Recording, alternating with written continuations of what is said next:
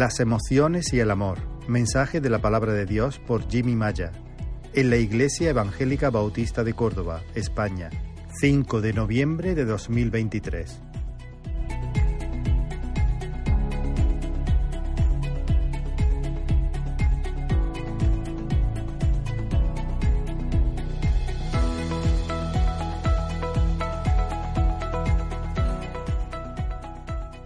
Hermanos, me siento muy bendecido y agradecido al Señor por, por estos días que me está permitiendo pasar entre, entre vosotros.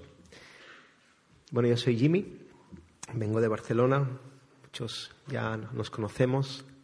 Yo cuando vengo aquí me siento en casa, me siento muy bendecido y eso, parte de la familia.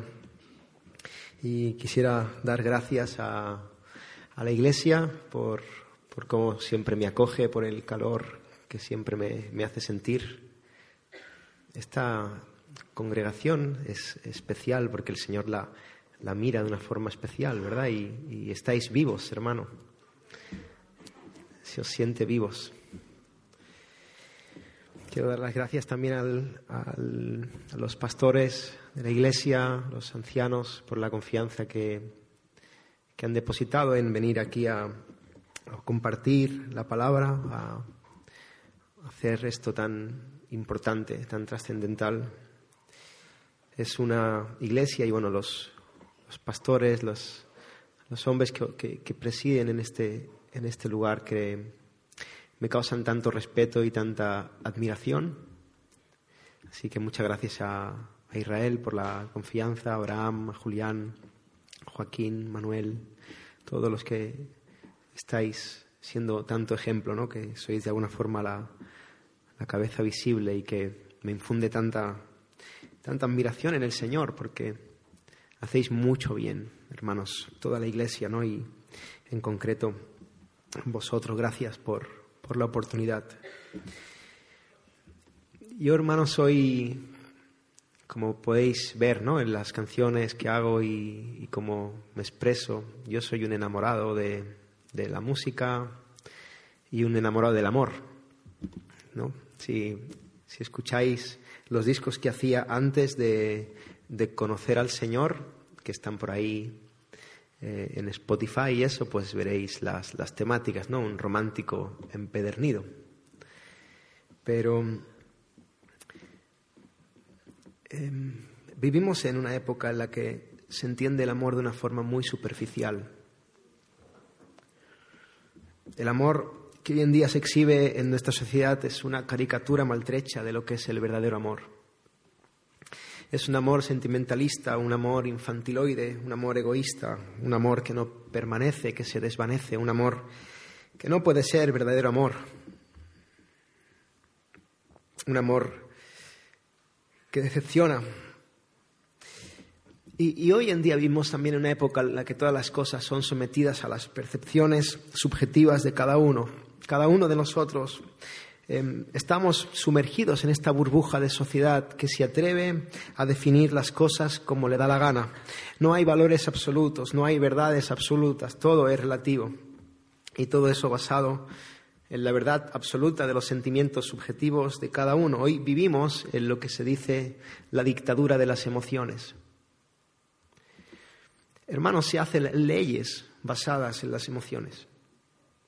Se hace política basada en los sentimientos. En el Parlamento se debate acerca de los sentires de cada uno o de cada colectivo. Por ejemplo, hace poco se aprobó una ley que es conocida como la ley trans. Eh, dice esa ley que si yo me autopercibo algo que científicamente no, no soy, el mero hecho de que yo diga que lo soy y yo me autoperciba así, debe ser reconocido por la sociedad y se me aprueba en un registro civil. Hermanos, es como tratar de construir un edificio de arena que además cada uno pone el fundamento donde le da la gana. Es un edificio que jamás va a poder ser levantado, que no es sólido, que no tiene sentido.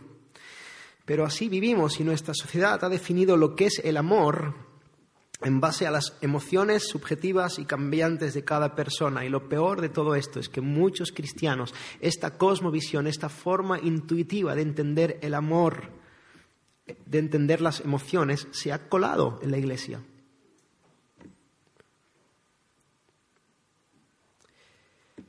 Hemos comprado esa distorsión de lo que significa el amor, esa forma de percibir el mundo y de percibirnos a nosotros mismos. Y, por esa razón, esa es la razón de, fondo, esa falta de entender las cosas como son, que cambiamos la palabra, cambiamos la ética, se permite el pecado, y todo en nombre de un amor basado en nuestras emociones y Creo, hermanos, que necesitamos definir el amor desde las escrituras y hoy quisiera poner el acento de forma enfática en el asunto de las emociones.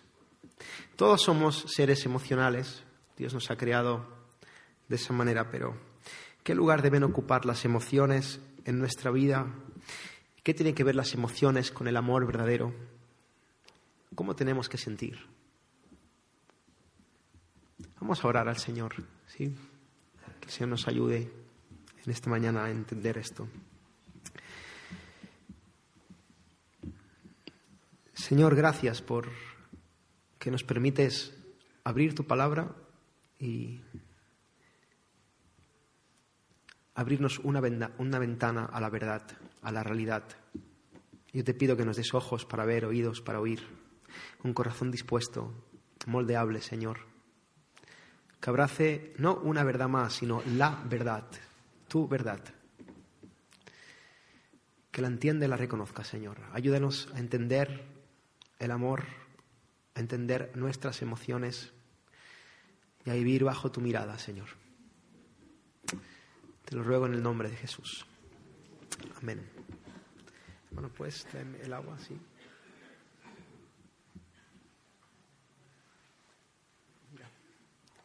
Yo no sé si puede ser posible que me traigáis o coger un taburete, pues no sé si voy a aguantar mucho. Los que estuvieron ayer en el concierto vieron que estoy un poco doblado. No, está bien, gracias, gracias, está bien. Pero de momento aguanto bien. El Señor me ha bendecido mucho y esta mañana me he levantado un poco más recto. Ya no estoy tan doblado para el lado y bueno, de momento aguanto, así que gloria a Dios. Vamos a, a partir de un texto en, en, Proverbios 3, 5 al 8, un proverbio hermoso que dice, fíate de Jehová de todo tu corazón y no te apoyes en tu propia prudencia. Reconócelo en todos tus caminos y Él enderezará tus veredas. No seas sabio en tu propia opinión. Teme a Jehová y apártate del mal, porque será medicina tu cuerpo y refrigerio para tus huesos. Amén. Amén. Hermanos, este texto nos evoca, nos llama a fiarnos del Señor con todo nuestro corazón pero también nos llama a no apoyarnos en nosotros mismos, en nuestra propia prudencia. Ahora, el corazón en el lenguaje bíblico es aquella parte de nosotros que nos impulsa a actuar. No, es solamente el órgano vital, ¿no? sino que se trata del lugar donde residen nuestras emociones, nuestros afectos, nuestros sentimientos, también nuestras inclinaciones, nuestras ideas. Por eso el rey Salomón no exagera cuando dice que sobre toda cosa que debes guardar, debes guardar tu corazón, porque de él mana la vida. El corazón es el centro de nuestros afectos, es la fuente de la que emanan nuestras emociones. Ahora, mira también lo que dice la Biblia acerca de nuestro corazón. El profeta Jeremías dice, engañoso es el corazón más que todas las cosas y perverso. ¿Quién lo conocerá? Hermanos, aquello que la Biblia dice que es el centro de nuestros afectos y lo que nos impulsa a actuar, a sentir, a vivir, a entender nuestra realidad, aquello que es el centro de nuestras, de nuestras emociones, también la Biblia dice que es engañoso y perverso. Hay camino que parece derecho al hombre, pero su fin es camino de muerte. Yo hoy estoy un poco más recto, pero ayer literalmente estaba así. Así iban caminando. Pero era curioso porque yo tenía la percepción de que estaba recto. Hasta que me miraba en el espejo decía, estoy fatal. Pero yo iba, claro, supongo, hay, hay, hay un médico que el cuerpo le hace para defenderse, ¿no? De alguna forma. Pero tú me hubieras preguntado, yo te hubiera jurado que yo estaba recto. Sin embargo, estaba que la cadera me tocaba el suelo casi, ¿no? Julián cuando me vi me dijo, tío, estás fatal. Digo, sí, tan mal me ves. Digo, no, sí, sí, se te ve mal, pero yo no lo veía, ¿no? Necesitamos el espejo. Hay camino que a nosotros nos parece recto, que tú crees que vas bien, pero estás muy torcido, estás mal, y el camino es de muerte. Sin embargo, hoy en día, a pesar de que la palabra dice esto, ¿no? Es común escuchar expresiones como sigue lo que indique tu corazón, ¿verdad? Haz aquello que sientas hacer, este consejo puede sonar profundo, puede sonar con tildes de espiritualidad, pero la realidad es que dista mucho de ser un camino seguro, precisamente porque nuestro corazón no es bueno, ni es digno de nuestra confianza. Las escrituras dicen justo lo contrario. Dicen que guiarnos por nuestro corazón con mucha facilidad puede conducirnos a una situación desastrosa, porque nuestro corazón nos traiciona, la corriente de este mundo tiende a pensar que los seres humanos somos buenos por naturaleza y que debemos seguir lo que nuestro corazón iluminado nos indique. Es más, el mundo cree que las personas se vuelven malas o se comportan mal por las circunstancias de la vida, que el mal es aprendido. Siempre se busca una respuesta externa al mal del ser humano, pero hermanos, esto es una mentira.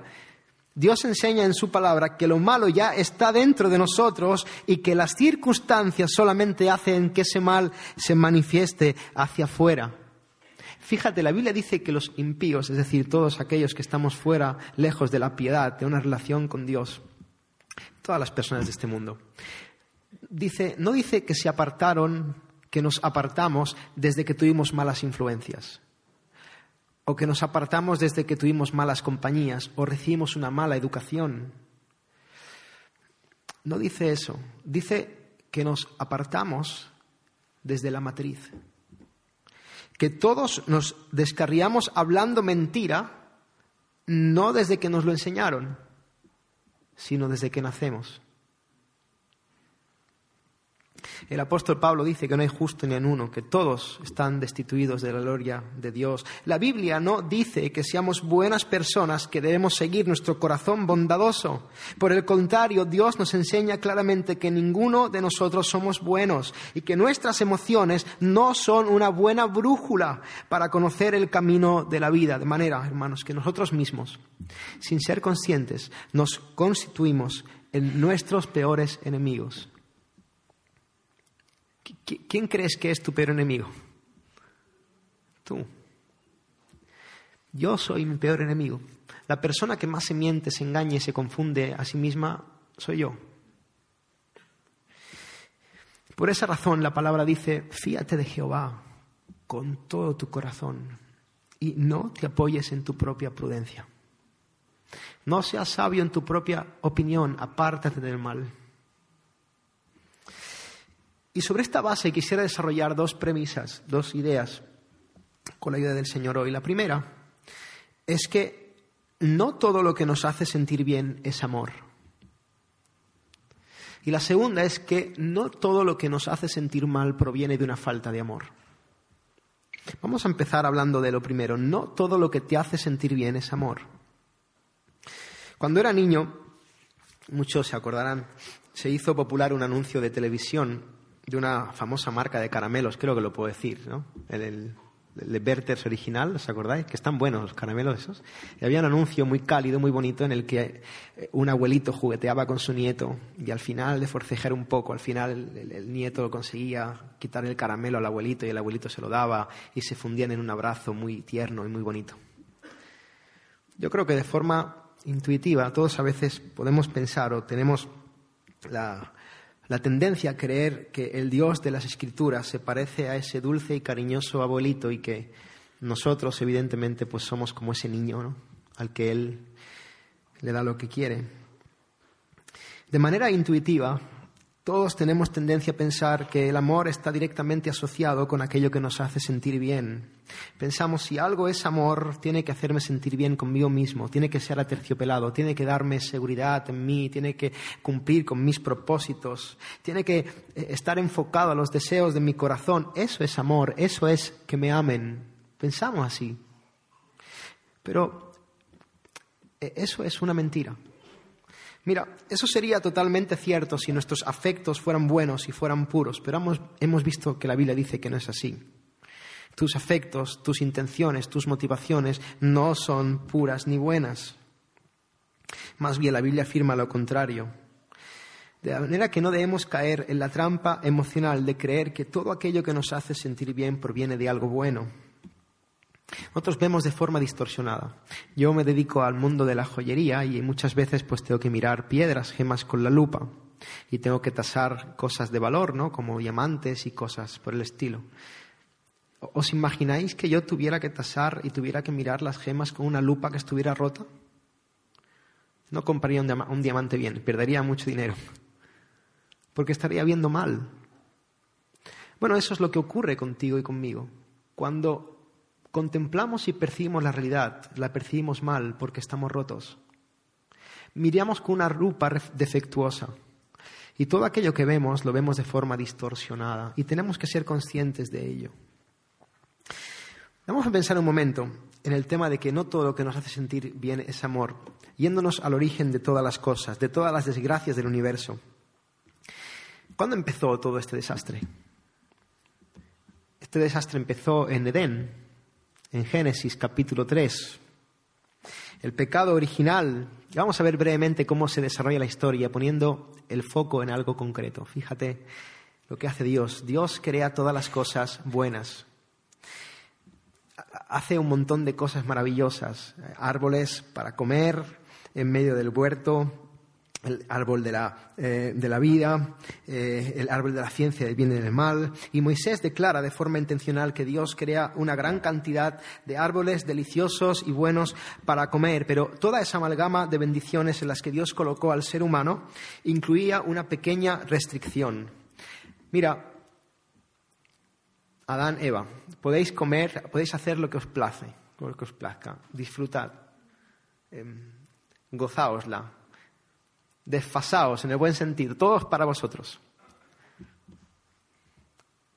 Pero de eso de ahí, del árbol de la ciencia, el bien y del mal, no comáis.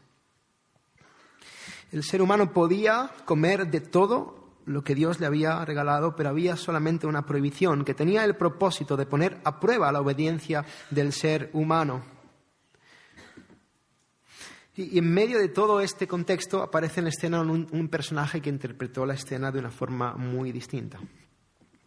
Se trata del adversario, se trata del Satán, representado en el relato mosaico por, por una serpiente. Y este personaje maquiavélico, en medio de medias verdades, que son mentiras, propicia el siguiente diálogo, ¿no? Se va la mujer, con que Dios te ha dicho que no comas de todo, ¿no? Fíjate ya la pregunta que retorcida. Porque Él no está poniendo el foco en lo que sí, sino en lo que no. No pone el foco en todo lo bueno, sino en aquello que puede parecer que te priva, ¿no? Oye, con que Dios os ha dicho que no comáis, ¿no? Y la mujer le dice, no, sí, podemos comer de todo, pero ya media confundida. Yo me imagino a Eva ahí pensando, qué quiere este bicho ahora? Me está contando. Y dice, bueno, yo puedo comer y puedo de todo, pero de, ese árbol en concreto no puedo, no puedo ni comer ni tocar. Porque si no voy a morir. Y entonces la serpiente dice, no, que va, es mentira, Dios miente. No morirás, sino que Dios sabe que, cuando, que si tú comes vas a ser como Dios sabiendo el bien y el mal. Y entonces la mujer vio que ese árbol era bueno para comer, agradable a los ojos, codiciable para alcanzar sabiduría y comió. Hermanos, no tenemos tiempo para profundizar en las múltiples implicaciones, ¿no? pero el propósito es que reflexionemos en algo en concreto, acerca de la estrategia que usó la serpiente para conseguir manipular a la mujer.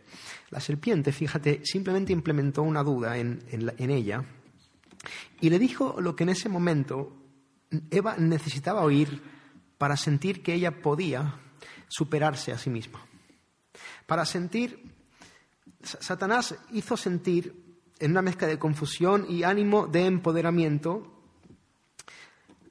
a la mujer alimentando la codicia, alimentando la vanidad, el afán de tener el control sobre su propio destino. No, no morirás, sino que tú vas a poder decidir lo que es bueno y lo que es malo. Tú vas a tener las riendas de tu destino. Eva, tú no te has visto, eres maravillosa, eres preciosa, eh, eres inteligente, reflexionas, meditas. ¿Tú por qué tienes que estar dependiendo de que una fuente externa te diga lo que tienes y no tienes que hacer? Toma tú el control. Sé como Dios. Haz, lo que te da la gana. Vive a tu manera. Sé tú misma. Disfruta, Eva. No te dejes restringir por ese ser que te quiere cortar las alas.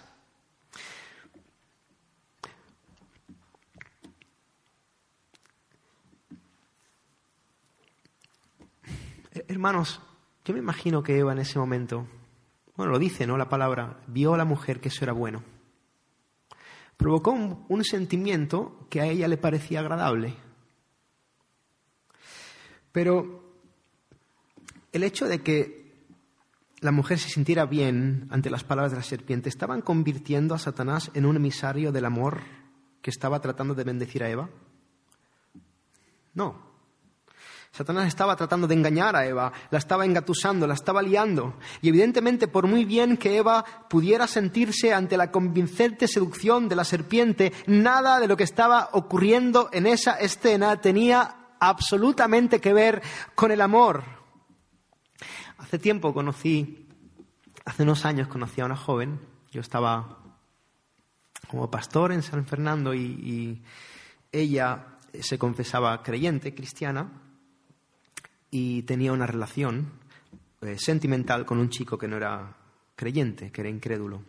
Y que además el chico no quería tener nada que ver con la iglesia, no le interesaba nada al Señor. Hermanos, no quiero tocar este tema de forma frívola, hay muchos contextos, eh, es un asunto muy pastoral, pero lo que sí que quiero decir para poner la base de lo que quiero comentar después, es que las relaciones sentimentales entre los creyentes y los incrédulos están claramente prohibidas en las Escrituras. Son relaciones que la Biblia dice las declara en yugo desigual. ¿no? Hay muchos textos y muchas razones. No son correctas, son pecaminosas a los ojos de Dios.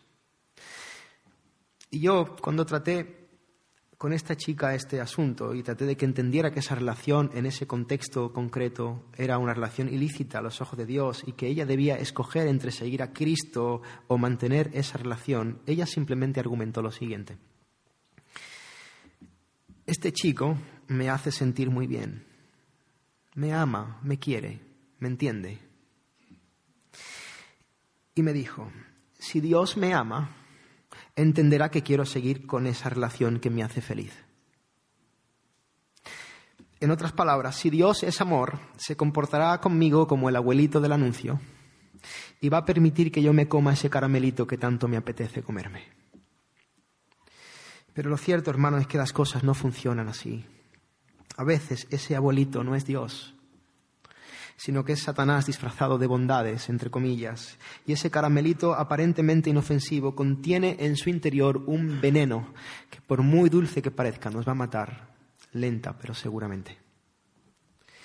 Vivimos una época en la que tratamos de evitar el sufrimiento, pero paradójicamente vivimos en la época en la que más se sufre, o más conciencia hay del sufrimiento, tal vez. Y eso es porque hemos comprado la falsa idea de que el amor simplemente debe satisfacer los deseos de nuestros corazones. Por eso, hermanos, criamos a nuestros hijos evitando la disciplina. Por eso hoy en día todos los niños aprueban. No vaya a ser que se frustren porque tenemos que proteger sus emociones y somos capaces de permitir el pecado, somos capaces de maquillar la realidad, de mentirle al mundo y a nosotros mismos, somos capaces de tergiversar las cosas con la premisa de que nadie debe sufrir porque supuestamente de eso se trata el amor. Hagamos sentir bien a nuestros corazones perversos y engañosos con la premisa de un amor humanista y esa falsa idea es lo que está generando una sociedad debilucha, una sociedad frágil, sin fundamento, una sociedad asustada y cínica a la vez. Una sociedad consentida y malcriada que le ha dado la espalda a Dios en nombre de un amor humanista, un amor diabólico, un amor que miente, un amor que nos destruye. Hermano, hermana, no compres esa idea fraudulenta del amor. No te dejes guiar por tu corazón, tu corazón es engañoso. Hay gente que solo te dice lo que tú quieres oír para conseguir lo que ellos quieren. Y es más, tal vez no lo hacen de forma consciente. Es más, tú también haces lo mismo con otros. Las personas mentimos, las personas cambiamos, las personas nos confundimos. Donde ayer dijo, dije, digo, hoy qué digo, Diego. Yo creía que quería una cosa, pero ahora resulta que quiero la contraria. Y, las personas fundamentan sus vidas y toman decisiones importantes en función de las emociones de sus corazones pecadores, engañosos y perversos, corazones que se confunden, que mienten, que cambian. Y si creemos, hermanos, que el amor viene de Dios y nada que contradiga a Dios puede provenir del amor verdadero, no podemos pretender creer por mucho que nos esforcemos en autoengañarnos, que esa verdad no se cumple en nosotros cuando nuestros sentimientos engañosos nos dicen lo contrario. Sí, sí, eso está muy bien, pero para ti, en mi vida yo lo que siento yo. La lógica, hermana, hermano, amigo, amiga, de esto es bueno para mi vida porque me hace sentir bien, no debe aplicarse jamás en nosotros, sin que pasemos esos sentimientos por el filtro de la verdad bíblica coge la lupa inmaculada de la palabra de Dios y mira la situación a través de ese lente. De lo contrario, seguro que estaremos haciéndonos mucho daño a nosotros, a nuestros prójimos y, lo que es peor, estaremos ofendiendo al Dios del que emana el verdadero amor, que nos ha dado la vida y que nos ama. De manera que no todo lo que nos hace sentir bien proviene del amor. La segunda premisa que quisiera desarrollar, ¿dónde está el agua? Aquí.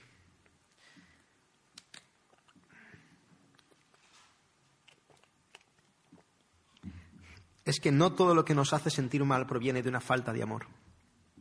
Seamos sinceros, hermanos, a ninguno de nosotros nos gusta sentirnos mal.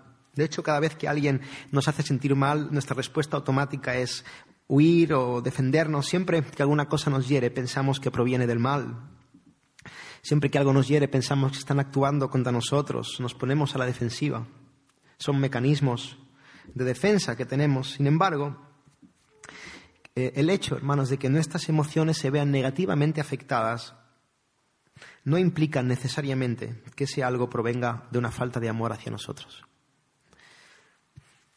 Porque el corazón es engañoso y perverso y eso hace que sea peligroso pensar de esa manera. la realidad es que a causa de nuestra confusión, de nuestra pecaminosidad, muchas veces, frecuentemente, las cosas que nos hacen sentir incómodos son una hermosa manifestación de amor hacia nosotros. Evidentemente, hermanos, nuestras emociones actúan o pueden actuar como un semáforo que se pone en rojo cuando algo atenta contra nosotros. Si vemos a a, alguien que se acerca corriendo hacia nosotros con un cuchillo en la mano y con cara de, venir a hacernos daño, pues vamos a sentir, al menos yo, pues miedo, angustia y me voy a ir corriendo. Espero que no apliquéis esta predicación. Si os pasa esto y digáis, el predicador dijo que mis emociones son engañosas, me voy a quedar aquí, porque no. Eso es una emoción acertada, ¿no? las emociones no siempre son pero, es un grave error pensar que esa norma se aplica en todos momentos a todo. Nuestras emociones no siempre aciertan. De hecho, tienen mucha más tendencia a equivocarse de lo que pensamos. Y yo quisiera poner el acento en esto para ayudarnos a discernir y a mejorar nuestra relación con el Señor, pero también sobre todo con nuestro prójimo.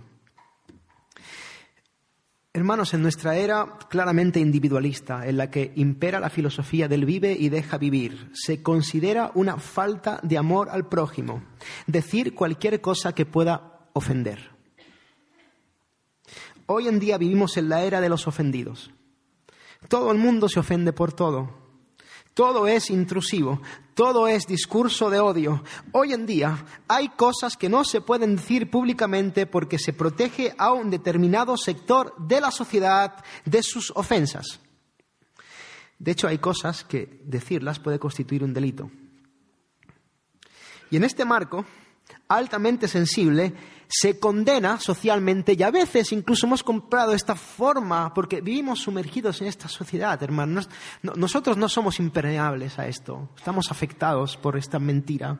Y hemos comprado esta forma de entender las cosas y, se condena de una forma excesiva el no usar las palabras que la otra persona espera que las uses, en el momento que espera que lo hagas, en el tono exacto que espera que lo hagas. Y muchas veces acudimos a la tiranía del chantaje emocional y puede ser que lo hagamos de forma inconsciente. Pero nos comportamos de la siguiente manera. Fíjate cómo, cómo opera esto. Tú has hecho o has dicho algo que no me gusta. Has herido mis sentimientos o simplemente lo has dicho de una forma que no me parece bien o en un momento que no me parece el más oportuno, por lo que sea. Por lo tanto, como estoy herido, la verdad no importa. Lo único que importa ahora es que estoy herido y por lo tanto tú eres el culpable. Eso es chantaje emocional. Y muchas veces lo usamos para evadir el asunto realmente importante. Y, obviamente, hermanos, no estoy defendiendo que podamos tratarnos de forma irrespetuosa. Yo no estoy incitando a que las personas nos hablemos de forma hiriente a propósito, que no tengamos cuidado en la forma de hablar. La Biblia habla de, que tenemos que tratarnos con tacto, que la palabra blanda amansa el corazón, que hay un marco para todo eso. Las palabras tienen mucho poder, hermanos, y, y no quiero que se entienda esto mal, ¿no? Debemos ser cuidadosos en cómo nos tratamos los unos a los otros, pero debemos reconocer que muy a menudo nos encerramos en las heridas de una piel extremadamente fina para fabricarnos una excusa que nos permita seguir evadiendo la verdad a la que se nos está enfrentando.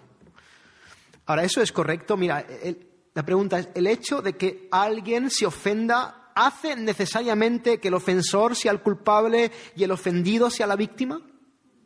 No. Pensemos un momento en Jesús. Mira, podríamos considerar que ha habido alguien en la tierra, un hombre en la tierra más amoroso que el Dios encarnado. Hermanos, ¿alguien podría acusar al Hijo de Dios de ser tajante, de ser hiriente, de ser irrespetuoso, de ser malvado? ¿Alguien podría decirle a Jesús que alguna vez cometió un pecado en su manera de tratar a los demás? No, e, e, el mandamiento de, amarás a Dios sobre todas las cosas y a tu prójimo como a ti mismo, Jesús lo cumplió a rajatabla desde la cuna hasta la tumba. Las escrituras dicen que Jesús no hizo pecado ni se halló engaño en su boca. Sin embargo, Jesús ofendió a mucha gente en muchas ocasiones. Hubo muchas personas que se sintieron decepcionadas, frustradas, heridas e incluso insultadas por Jesucristo. Por ejemplo, la escena en Juan capítulo 8 es una escena que me impacta, ¿no? Jesús está con una conversación con la élite religiosa del momento y de repente le dice, vosotros no sois hijos de Abraham, vosotros de quienes sois hijos es de vuestro padre del diablo, porque los deseos de vuestro padre queréis hacer. O sea, le está diciendo a la élite espiritual del momento que son hijos del diablo.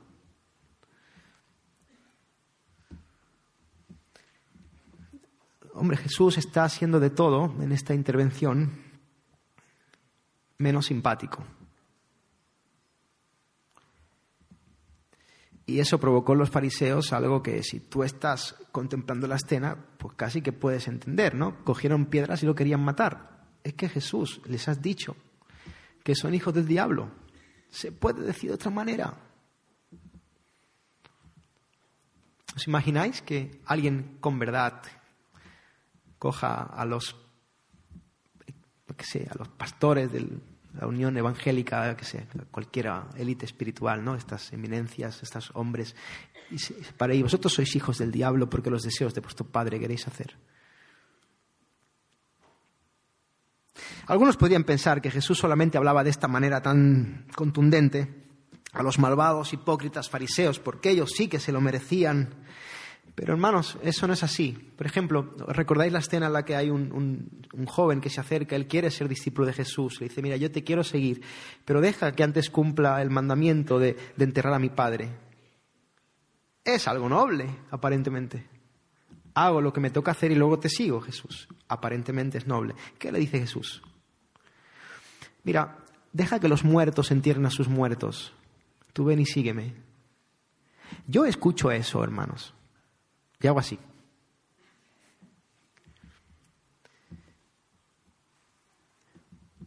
Ahora, otra escena. Fíjate cómo, Jesús le contesta a uno de sus mejores amigos, a Pedro, cuando Pedro tiene aparentemente la noble intención de que Jesús no vaya a morir en una cruz a Jerusalén. Él se va a dirigir a Jerusalén para ser crucificado, lo está manifestando, y Pedro a su amigo le dice, no te acontezca esto, intenta evitarlo, ¿por qué vas a hacer eso? Entonces Jesús no, no, coge a Pedro y está tres cuartos de hora con él hablando, tomándose un café, haciéndole entender, dando un montón de rodeos para llegar al punto. Jesús lo mira y le dice, apártate de mí, Satanás, pues me eres tropiezo, porque no pones la mira en las cosas de Dios, sino la de los hombres. Ahora, recapitulemos un momento. ¿Cómo pensáis que se sintió eh, aspirante a discípulo cuando Jesús le respondió de esa manera? ¿O, qué os parecería que un amigo vuestro os dijera eso cuando tratáis de evitarle la muerte en la cruz? Y evidentemente, hermanos, todos estos pasajes tienen su contexto histórico y teológico. Yo no digo que Jesús tuviera una forma malvada de dirigirse a todas estas personas, pero este es el punto innegable. Jesús no las trató de manera suave. Y muy posiblemente estas personas se sintieron muy heridos por sus palabras.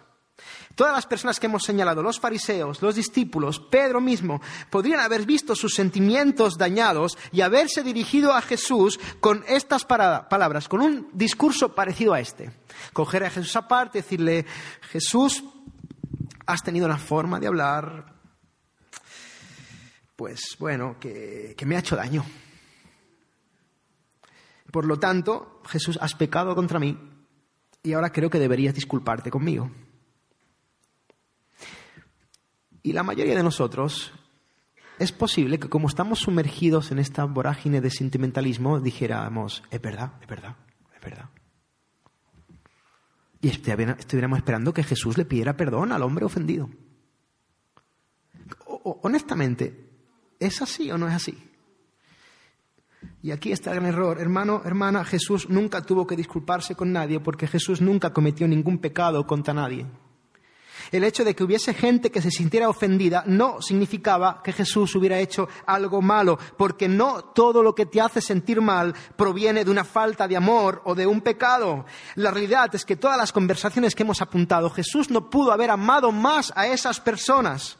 Ahora, Jesús tenía esa forma de tratar porque él sabía todas las cosas, conocía todas las motivaciones de todos los corazones, él entendía cómo tenía que responder a todo el mundo. Tengamos cuidado ahora, cuando acabe el sermón, de no ir por ahí contestando de cualquier manera, diciéndonos que el predicador me dijo que no.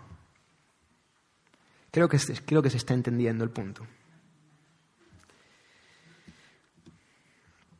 A ninguno nos gusta que nos diga la verdad, hermanos, y mucho menos cuando esa verdad nos señala con el dedo de la justicia, y mucho menos cuando es clara y directa hacia nosotros. Y ante eso, todos nosotros tenemos mucha facilidad para herirnos y cerrar nuestro corazón hacia quien se comporta de esa manera con nosotros. Debemos reconocer que la mayoría de nosotros, si no todos, preferimos mentiras dulces a verdades amargas.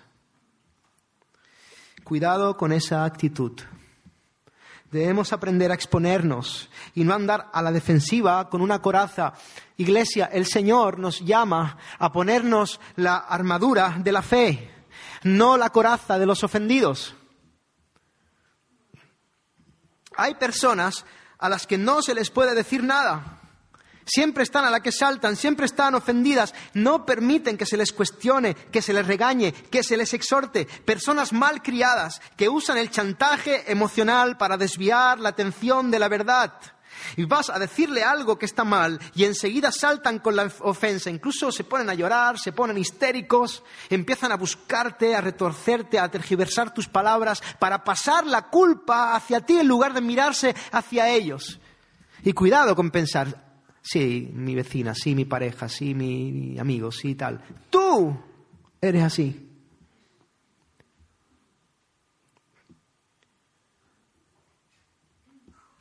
Y entonces la cuestión a tratar ya no es importante. El asunto ahora es que me has hecho daño, no has tenido tacto, no lo has dicho en el mejor momento. Una pregunta, hermano, hermana. ¿Cómo reaccionas cuando tu pastor se sienta contigo a decirte algo que no te gusta?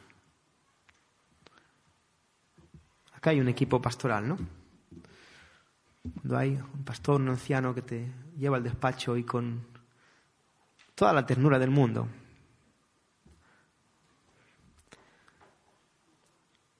¿Cómo reaccionas cuando un hermano lo hace? Porque cuidado, la iglesia no solamente exhorta ni los pastores, ¿no?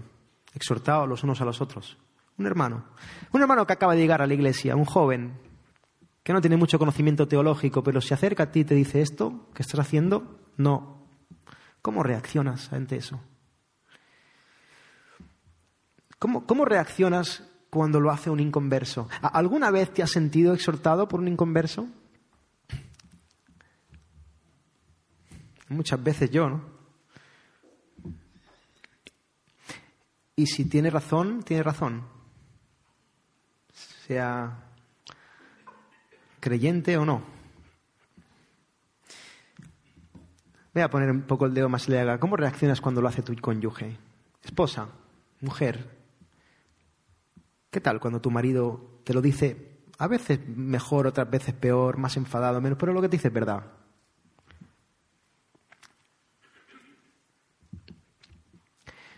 Esposo, ¿cómo reaccionas cuando tu mujer te pone en tu sitio? Porque a veces nos hace falta, también a nosotros. Y la palabra nos ha llamado a ser cabeza, ¿no? No cabezones. ¿Cómo reaccionas? De verdad, cuidado con la tiranía del chantaje emocional. Y muchas veces estaremos exagerando porque realmente nadie habrá hecho nada para que nos ofenda tanto. Simplemente habrán hecho algo que no nos gusta o en el momento que no creemos apropiado. Pero no tendremos razón en ofendernos. Mira, atiende a esto. Dios no está de tu parte simplemente porque tus sentimientos hayan sido heridos. No es así. Y muchas veces podemos estar utilizando nuestra fragilidad para eludir nuestra responsabilidad. Querido hermano, querida hermana, tus sentimientos son muy importantes, pero no son lo más importante de este mundo. Tú no eres el centro del universo, ni el problema más urgente en esta tierra es que tus sentimientos hayan sido dañados. El Señor nos enseña en su palabra que el amor verdadero perdona. El amor verdadero soporta, se sacrifica, no se pone en el centro. Y muchas veces, muchas veces, el Dios de amor nos va a decir cosas en su palabra que nos van a doler. Y tienes dos opciones, o enfadarte con Él o enfadarte contigo.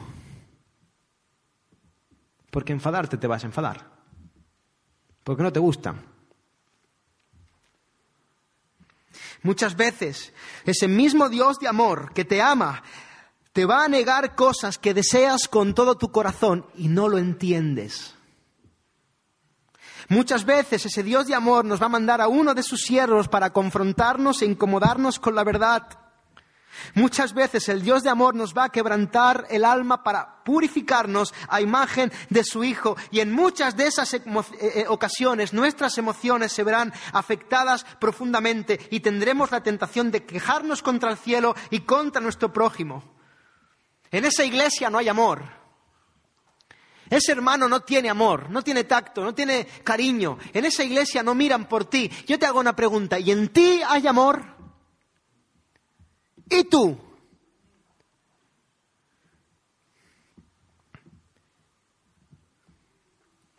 Muchas veces preferimos huir de la verdad para seguir acomodados en nuestra percepción autocomplaciente del amor. Pero, hermanos, Pablo dice claramente que el amor no se goza de la injusticia, más se goza de la verdad. El amor no puede ir desligado de la verdad. Si no es verdad, no es amor. Iglesia, hasta aquí alguien podría considerar que estoy solamente tratando de argumentar en contra de las emociones, ¿no? Y cerrando estas dos premisas, es cierto que no todo lo que nos hace sentir bien es amor, ni lo que nos hace sentir mal es una falta de amor. Pero yo quisiera poner este asunto en el equilibrio que merece. Hermano, las emociones correctamente enfocadas son un regalo de Dios, el cual nos hizo a su propia imagen. Las emociones no son malas. De, hecho, mira, Dios es un Dios que siente. Dios siente emoción. Dios es feliz. Él es alegre, es amante, es celoso, es celoso. Dios puede sentir tristeza, gozo, ira. La Biblia está repleta de las santas y perfectas emociones de Dios. Por lo tanto, sentir es bueno y debemos desear sentir. Dios nos ha creado como seres emocionales para que podamos disfrutar de todas las cosas buenas que Él nos ha regalado por gracia. De hecho, las emociones son un regalo principalmente para que podamos de esa forma disfrutarle a Él. ¿Cómo podríamos sino deleitarnos en el Dios de amor si Él no nos hubiera dado emociones para disfrutar de eso. Por esa razón está, la Biblia está repleta de un llamado que apela a nuestras emociones. La Biblia dice, gozaos, alegraos, temed, amad. Dios quiere que sus criaturas sintamos emociones. Ahora bien, Dios nunca separa su perfecto carácter y nunca se desvía de la verdad en pos de sus sentimientos. Dios siempre siente según la verdad. Pero nosotros sí que lo hacemos. Por lo tanto, lo que tenemos que hacer es desear y cultivar, sentir emociones santas, apartadas para el, Señor. Pablo nos exhorta a renovar, a presentar nuestros cuerpos como sacrificio vivo, como culto racional. ¿Y eso cómo se hace, Pablo? Renovando, dice, nuestra mente con la verdad, sacar la mentira y llenarla de la verdad. Eso es adoración, para que entonces podamos entender la voluntad de Dios agradable y perfecta. Las escrituras nos instan a cultivar una mente renovada por la palabra de Dios, la cual contiene la perfecta voluntad del Padre. Y esa debe ser la fuente de una existencia llena de emociones correctas que trabajen para nuestro bien y para la bendición de nuestros prójimos. En otras palabras, hermanos, la vida es un viaje apasionante. La vida es una pasada. La vida hay que vivirla y disfrutarla. La vida es un regalo hermoso. La vida es para fliparla. La vida es un viaje apasionante, pero la vida debe emprenderse con la razón en el asiento del conductor y las emociones en el asiento del copiloto. Colocar el corazón al volante es una imprudencia suicida que seguro nos va a conducir a un destino desastroso. Estás dejando que conduzca un ciego, cojo, manco y sordo. ¿Cómo va a ir el viaje?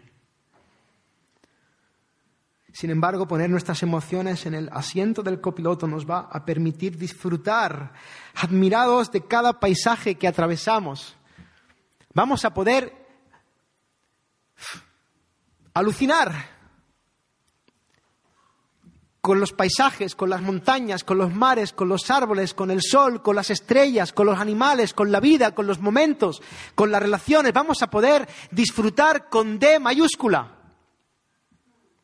mientras nos dirige de manera segura y firme una mente llena de las verdades inamovibles y perfectas que amorosamente nos enseña Dios en su bendita palabra que conduzca lo que sabes y que el corazón disfrute. Hermanos, hemos empezado esta predicación hablando de cuál es nuestro peor enemigo, ¿no? Y quisiera cerrarla hablando de cuál es o cuál puede ser tu mejor amigo. Estaba pensando cuando yo estaba meditando en esto, alguna escena en la Biblia que expresara una carga emocional profunda, intensa, y, el Señor me llevaba a... Yo creo que la, la escena en la que se ha experimentado una carga emocional más profunda de la historia de la humanidad.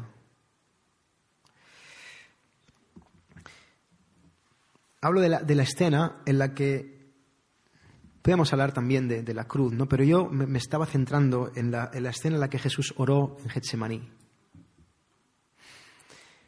Antes de, entregar su vida, Jesús estuvo ahí en ese huerto orando. Y él sabía que horas más tarde él iba a ser crucificado. Y también sabía que iba a ser traicionado por uno de sus discípulos y que las autoridades de Israel estaban resueltas a condenarlo por cualquier medio. Jesús iba a ser rechazado por su pueblo, abandonado por sus amigos, burlado por los custodios, escarnecido por los guardias y después de ser torturado le esperaba la agonía de una muerte lenta y dolorosa en- por medio de un instrumento de tortura atroz. La cruz, hermanos, aseguraba un sufrimiento extremo y una ignominia, una vergüenza pública que debía servir de ejemplo disciplin- disciplinario ante la sociedad. Pero además de todas las dolencias físicas y emocionales que involucraban la crucifixión, el sufrimiento que más angustiaba el corazón de Jesús era el sufrimiento espiritual, porque en la cruz del Calvario el Padre iba a derramar toda su ira por los pecados so- sobre su Hijo, a fin de que el Hijo de Dios pudiera satisfacer la justicia divina que reclamaba nuestros pecados. De esa manera Jesús actuaría como la verdadera Pascua, el verdadero sacrificio sustitutorio por los pecados. Dios iba a cargar todos los pecados sobre su Hijo justo para que los injustos, para que yo, para que tú entonces pudiéramos recibir perdón sin que Dios tuviera que pasar por alto su justicia. La misericordia y la verdad se besaron en la cruz. Como dice Pablo, ¿no? Bueno, Pablo dice en una frase y media de lo que yo he dicho en cinco minutos, ¿no? Al que no conoció pecado, a Jesús por nosotros lo hizo pecado para que nosotros fuésemos hechos justicia de Dios en él. Eso es lo que tenía que atravesar Jesús en la cruz. Y ante el advenimiento de un padecimiento tan grande, de tener saber que iba a beber la copa de la ira del Padre por nuestros pecados, a ser tratado como un miserable pecador en esa cruz, recibiendo el desprecio, la mirada despectiva al más intenso nivel del Padre, con el que siempre había mantenido una relación de comunión inalterable y perfecta en armonía. Ante esa tensión, dice Jesús, dice la palabra que Jesús, en su debilidad humana, sintió una agonía tan intensa, hermanos, que llegó a sudar gotas de sangre. Es un fenómeno que se conoce como hematidrosis, por lo visto. Es muy poco común, pero puede darse en situaciones de un estrés emocional extremo. Es decir, eh, Iglesia, Jesús sintió un temor tan intenso, un estrés, una ansiedad, una carga tan fuerte, que llegó a supurar sangre por los poros. ¿Os podéis imaginar eso? De tal manera que llegó a pedirle al Padre que si fuera posible le evitara ese nivel tan extremo de sufrimiento. Padre, si es posible, pasa de mí esa copa. Padre, si, es si hay alguna manera, mis emociones me están jalando para allá y, estoy en una lucha. Mi debilidad humana no quiere esto. ¿Hay alguna otra forma, Señor? Sin embargo, Jesús también nos enseña con el ejemplo cuál es la respuesta correcta a nuestras emociones. Él dice, pero no se haga mi voluntad, sino la tuya. Jesús sometió sus emociones humanas a la obediencia de la voluntad del Padre. Aunque era hijo, por lo que padeció, aprendió la obediencia. Jesús no se dejó llevar por lo que sentía en ese momento, sino que se sujetó a lo que sabía. Jesús puso la razón, lo que sabía, en el asiento del conductor.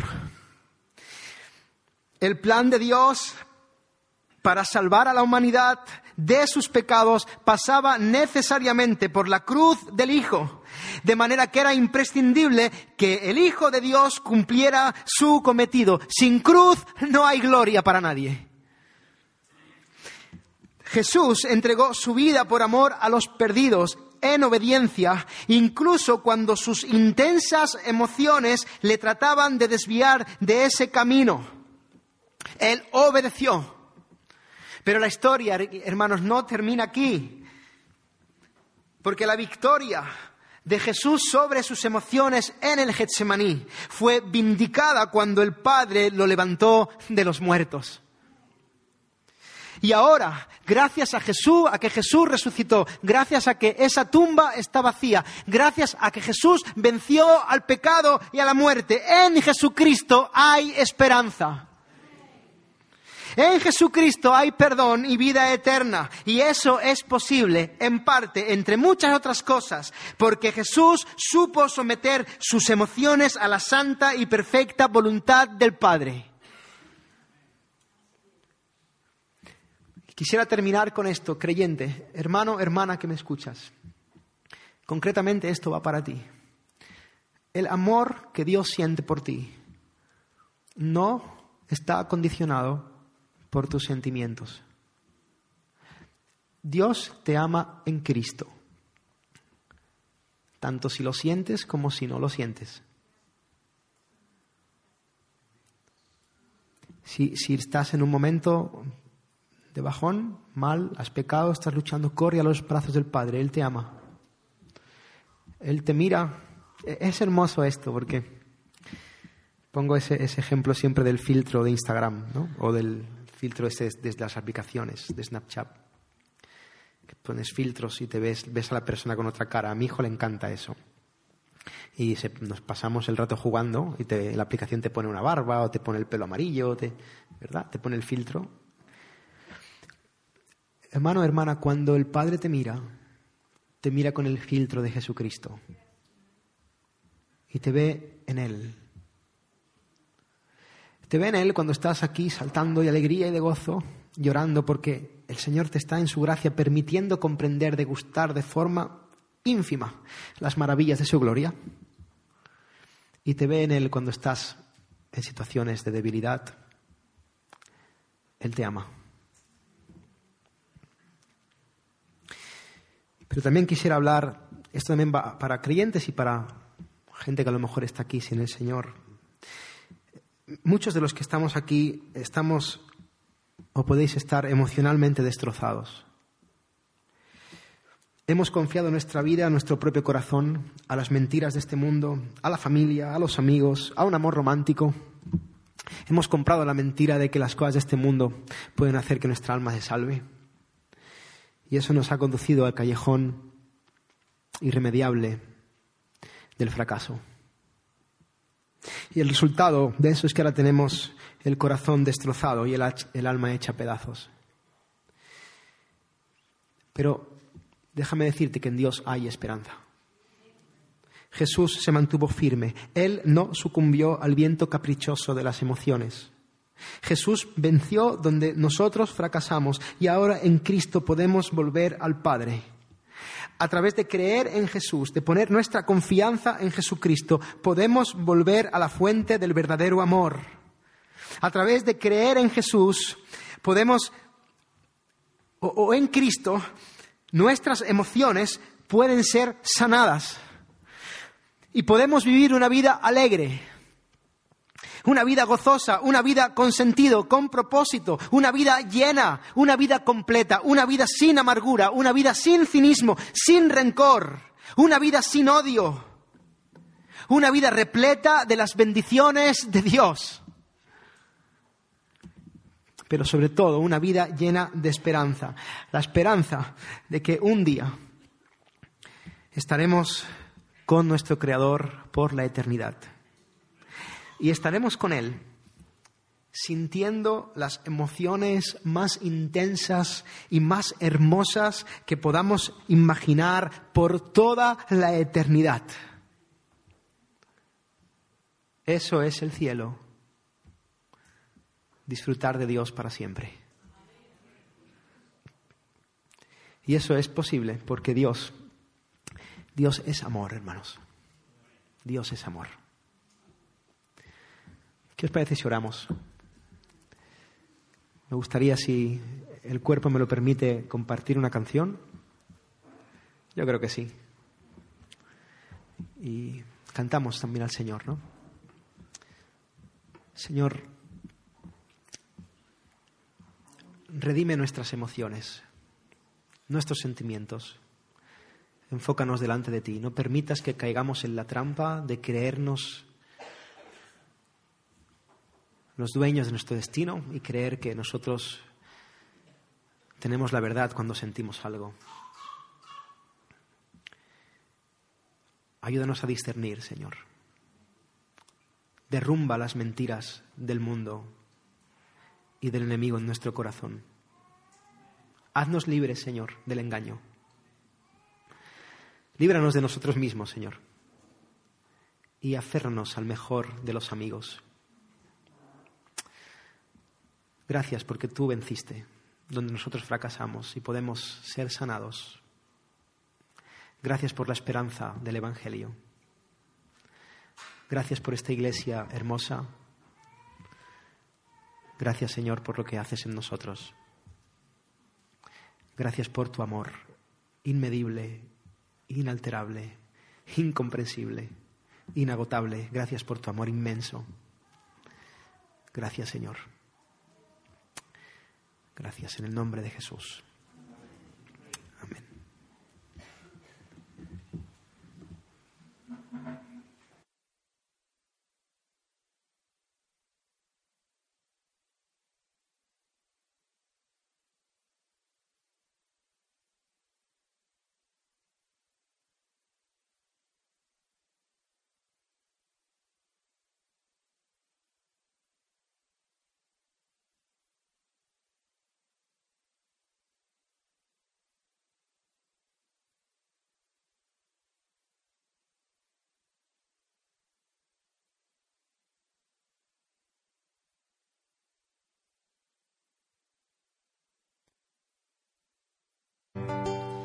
Esto no estaba preparado, pero mientras preparaba el sermón esta mañana, el Señor me llevaba a esta canción y quería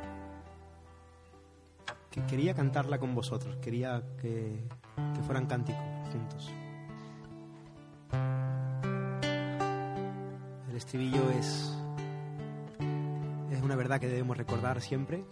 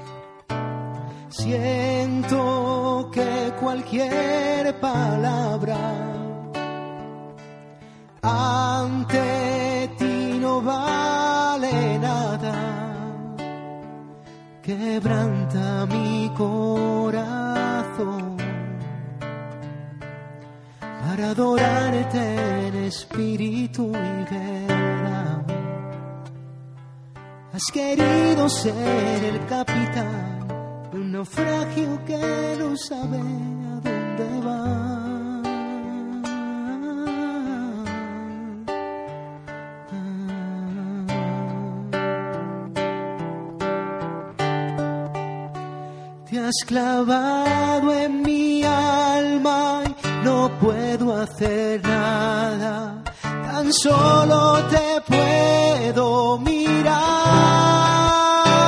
y adorar.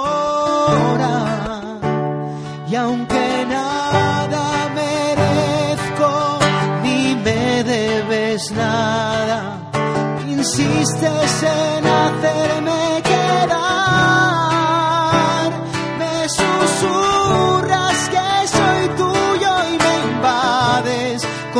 amor y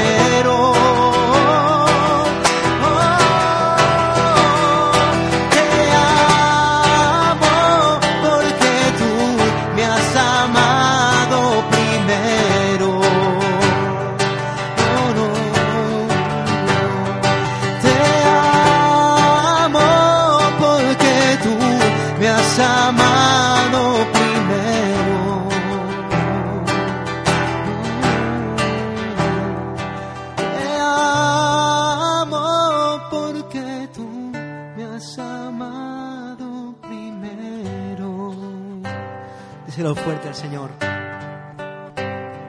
Te amo porque tú me has amado. Señor, tú nos has mirado, Señor. Tú nos has amado incondicionalmente, Señor. Yo te amo porque tú me has amado primero. Gracias, Señor.